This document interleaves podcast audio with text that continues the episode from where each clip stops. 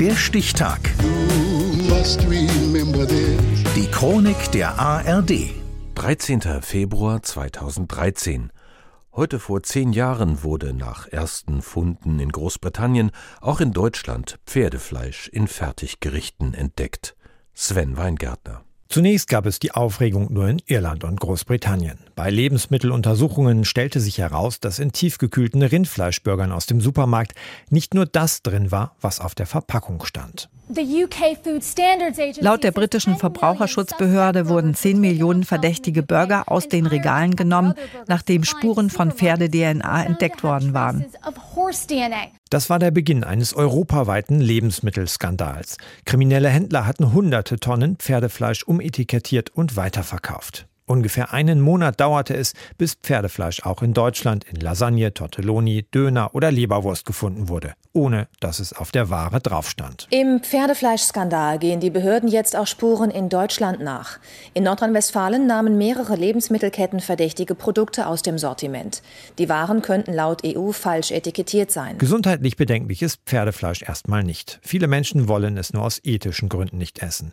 Genauso wie viele Menschen aus religiöser Überzeugung kein Schweine Schweinefleisch essen. Auch das wird aber in vielen Rinderprodukten gefunden, stellt sich im Zuge der Laboruntersuchungen heraus. Die Empörung über die falsche Deklarierung erreicht schnell höchste Regierungsämter. Pferdefleisch in der Lasagne. Für Verbraucherschutzministerin Ilse Aigner absolut inakzeptabel. Es ist ein krasser und schlimmer Fall von Verbrauchertäuschung. Es muss in den Produkten drin sein, was drauf steht. Und dieser Vorfall verstößt schon gegen geltende Gesetze. Und deshalb muss in allen Ländern sichergestellt werden, dass die geltenden Gesetze auch Geltung finden. Der Handel mit Pferdefleisch hat System. Das Geflecht von Lieferketten quer durch Europa ist schwer zu durchschauen. Eine Luxemburger Firma bestellt Rindfleisch in Frankreich. Dieser Auftrag wandert weiter zu einem Händler auf Zypern. Der wiederum beauftragt einen Subunternehmer in den Niederlanden, der kauft das Fleisch in einem rumänischen Schlachthof. Von dort aber wird Pferdefleisch in die Luxemburger Firma geliefert, die es zu Tiefkühlgerichten verarbeitet. Und weiter ging es in die Supermarktkühltruhen in halb Europa. Die Verbraucherzentrale monierte, dass die Kontrollinstrumente nicht ausreichen würden,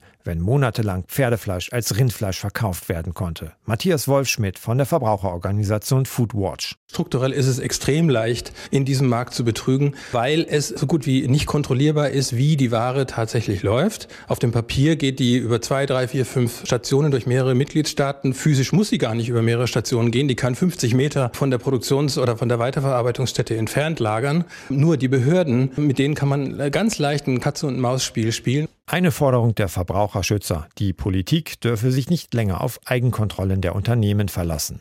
Mehr staatliche Kontrollen hätten die Produkte allerdings teurer gemacht. Politisch war das nicht durchzusetzen. Viel hat sich deshalb nicht geändert. Ein sechs Jahre später gesprochenes Urteil gegen Verantwortliche des Skandals schaffte es nicht mal mehr in die Hauptnachrichten. Ein Gericht in Paris hat vier Männer verurteilt, die in großem Stil Pferdefleisch als Rindfleisch verkauft hatten. Der niederländische Hauptangeklagte muss wegen Verbrauchertäuschung zwei Jahre ins Gefängnis.